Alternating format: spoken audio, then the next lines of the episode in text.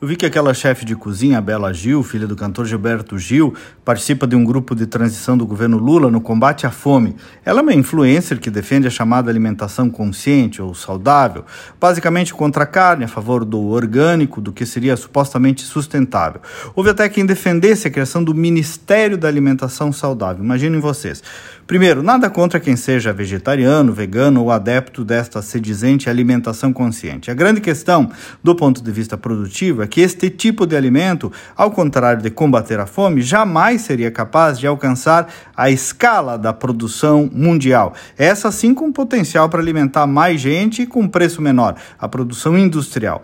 Percebam que tem uma narrativa, muitas vezes de fundo ideológico, com um charme de politicamente correto eh, também, né? Tem aí então uma superestimação desta produção orgânica e também um preconceito de novo contra a agricultura de escala, agricultura de precisão, agricultura industrial, como eu disse, ou o agronegócio, como queiram chamar. Por isso que até falam de veneno, agrotóxico, quando na verdade são defensivos agrícolas, ou seja, é tecnologia. Mais uma vez, para ficar claro, Nada contra a opção pessoal de quem prefira os orgânicos. O problema é a tentativa de começar a normatizar e trazer isso para o terreno das políticas públicas.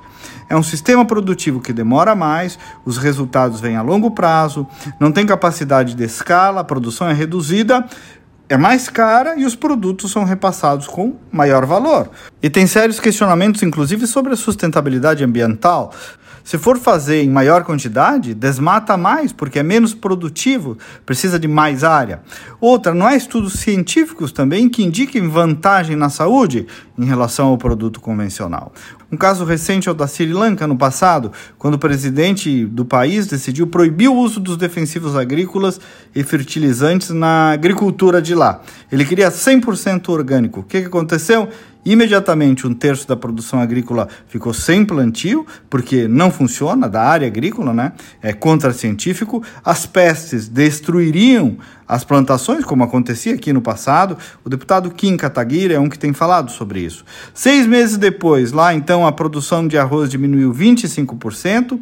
Aí o governo teve que importar milhões de dólares em alimento e o preço do alimento interno para o consumidor aumentou em 50%. Logo, aumentou a pobreza e a fome e o governo teve que voltar atrás. Gente, quando o defensivo agrícola eventualmente é usado com abuso fora da lei, ora lei neles. Agora, muito cuidado com mais este canto da sereia que vem chegando aí, por sinal, mais uma vez contra o nosso agronegócio, que é motivo de orgulho do nosso país. Não só de orgulho, mas de sustentação também. Até amanhã e vamos com fé.